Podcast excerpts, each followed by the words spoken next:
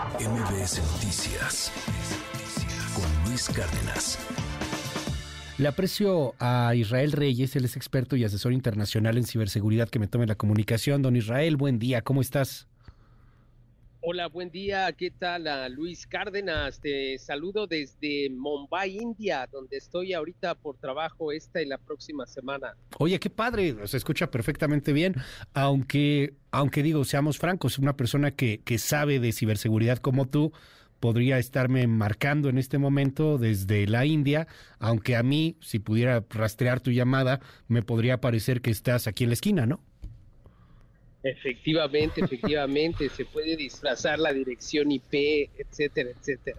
Oye, cuéntanos un poco sobre esto que ha ocurrido. Deja tú lo de los periodistas, pero eh, el, el, tema de la ciberseguridad en el, en el país. Digo, ayer dan una explicación de, de un usuario que, que, ya no trabaja ahí, que por eso se metió, hay que robar los datos de periodistas, pero eh, son muchos, muchos los ataques que se están viviendo en este, en este país en materia de ciberseguridad.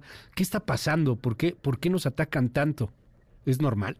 Bueno, mira, en, bueno, en general hay existe un incremento de ataques cibernéticos a infraestructura crítica, también ataques de ransomware al sector privado que se han dado y se han exponencializado en todo el mundo.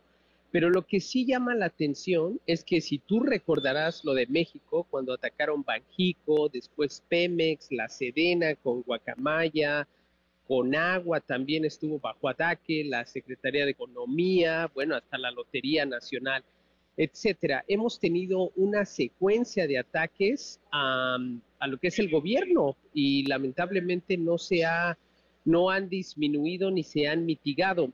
Pero algo que llama la atención en este, en este ataque muy particular a presidencia es que se tiene información que fue a través de un usuario con una contraseña del usuario de quien trabajaba en presidencia, pero que ya no trabaja. Entonces, una práctica común es suspender los accesos y las llaves de los empleados. O sea, cuando tú trabajas, tienes tu llave de acceso y tienes tu clave para ingresar, pero cuando ya no eres empleado, debe de suspenderse todas las credenciales y los accesos. Obviamente, no podemos asegurar que fue la persona quien hizo el acceso, a lo mejor un hacker capturó esas credenciales y esa el usuario y la contraseña para accesar. No podemos culpar a la persona, no sabemos realmente. Lo que sí sabemos es que fue el usuario y la contraseña, pero no sabemos si fue esa persona o fue un hacker que obtuvo esa información o inclusive no sabemos si alguien en el interior habilitó esos accesos para que alguien cometiera esa sustracción de acceso no autorizado. Hay, hay variables que hay que hacer un análisis forense para ver qué, qué es lo que realmente pasó? porque está muy está muy sospechoso. Sí, o, está muy de kinder, ¿no? O sea, como que muy de primer año, el, el no haber borrado la contraseña, el, el determinar así, o sea, ahora sí que a pie juntillas y, ciegamente que el ataque vino de España, cuando, bueno, pues hoy se pueden enmascarar las IPs de, de muchísimas formas. El, el asunto mismo de no cambiar las contraseñas de los usuarios que entran a esta base de datos, ¿no? Como una práctica regular. O sea, ya habían corrido a la persona o ya no trabajaba ahí la persona y seguía activo el usuario y además tenía la misma contraseña, ¿no? Cosa que te pues habla de que no, no se cambian las contraseñas en el gobierno. Eh, yo, quisiera preguntarte también, ¿qué tanto puede pegar o no un tema de austeridad? Hoy, ahí en la India y en muchos otros lugares, eh, entiendo que la ciberseguridad es prioridad número uno, casi casi que al mismo nivel o al mismo nivel que la defensa, que el ejército, que las armas, que los aviones, etcétera. Las guerras de hoy y de mañana van a ser cibernéticas. Vaya que en la India están muy avanzados en esos temas, como lo están haciendo en Rusia, como lo están haciendo en, en Europa del Este, como lo están haciendo en Estados Unidos. Pero ¿qué tanto puede pegar la austeridad para dejar vulnerable a un, a un país? ¿Qué tanto se tiene que invertir? ¿Cada cuánto se tiene que invertir en esto? Digo, dándonos una, una idea de lo que está pasando en el mundo, Israel. Bueno, efectivamente, hoy en día los activos de más valor están en un formato digital. De hecho, los bancos ya no existe como tal el dinero en efectivo, todos usamos tarjetas de crédito, de débito y todo es digital. Y bueno, la transformación digital ha tocado todos los aspectos críticos del ser humano, pero también de los gobiernos. Por lo tanto, es sumamente importante dar la inversión en este tema para poder proteger los sistemas de seguridad, la información crítica de la nación, la información financiera, bancaria, todo eso debe de estar sumamente protegido por los estándares internacionales y las mejores prácticas. El tema de austeridad, pues sí pega, o sea, realmente sí pega cuando no se invierte lo necesario y no se hacen los estudios necesarios para proteger esa información crítica de verdad que me tomes esta comunicación allá desde la India. Te mandamos un gran abrazo, eh, suerte, mucho éxito en todo este trabajo y, ojalá que tengamos oportunidad de, platicarlo pues con mayor profundidad muy pronto y, hablar también eh, pues de, ciberseguridad.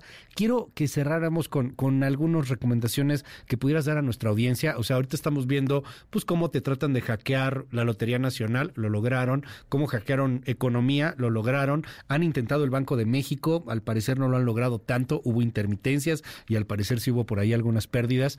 Este, pero a ver, esos son los grandotototes. A nosotros nos está tocando también. Veo a cada rato gente que le hackearon el WhatsApp, que, que de repente ya entraron a su contraseña en el correo electrónico, que pueden entrar a su banco recomendaciones que nos puedas dar muy puntuales para pues para cuidar nuestra ciberseguridad Israel. Claro que sí, mira Luis, hay dos temas importantes. Uno, que con el acceso a la inteligencia artificial, los hackers tienen mejores herramientas para infiltrar y para robar la información y para crear todos esos hackeos que se pueden dar desde una cuenta de banco, hackear la cuenta de banco, clonar la tarjeta de crédito, accesar de manera no autorizada tu teléfono y extraer la información de las aplicaciones bancarias por la inteligencia artificial en manos de hackers o de actores maliciosos. Como personas, como usuarios, es importante educarse en esta materia, nunca compartir información crítica, tener mucho cuidado en qué páginas ustedes visitan o a qué le dan clic, porque la mayoría de los códigos maliciosos llegan a través de una liga. Entonces, cuando la persona le da clic a la liga, ahí automáticamente se descarga el código malicioso que puede secuestrar tanto su información como también sus credenciales de acceso al teléfono y bueno, lo preocupante es que hoy en día el teléfono lo utilizamos para hacer transferencias de dinero, para correos electrónicos, para todo el tipo de comunicación crítica de una persona. También es necesario educar a los empleados del sector privado también, que tienen que invertir lo mínimo necesario, pero también educar a todos los empleados, porque esta es una responsabilidad compartida entre los usuarios, los proveedores de tecnología, y bueno, también el, el gobierno que debe de crear marcos jurídicos para que se investigue, para que se haga la persecución cuando existe el delito cibernético. Entonces, el consejo para la audiencia es que necesitamos estar muy atentos. Cuando ustedes reciban correos electrónicos o mensajes de texto y les estén pidiendo sus datos bancarios con sus claves personales, el banco nunca les va a pedir su clave por un mensaje de WhatsApp el banco nunca les va a mandar un correo electrónico pidiéndole que tienen que actualizar sus contraseñas. Claro. Los, ah, las herramientas cibernéticas para hackeo son impresionantes. Ustedes pueden recibir un email que parezca auténtico, que viene del banco, pero realmente no es del banco. Entonces, no le den clic, no compartan información que no deben de compartir y si el banco o si ustedes reciben algo sospechoso, comunicarse directamente con su sucursal.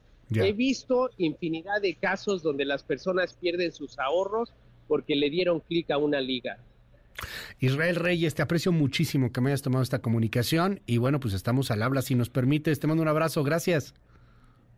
Muchísimas gracias y que tu audiencia me siga ahí en la cuenta de Twitter ahora X, que es arroba Israel G. Reyes. Ahí te seguimos. Gracias Israel. Un abrazo.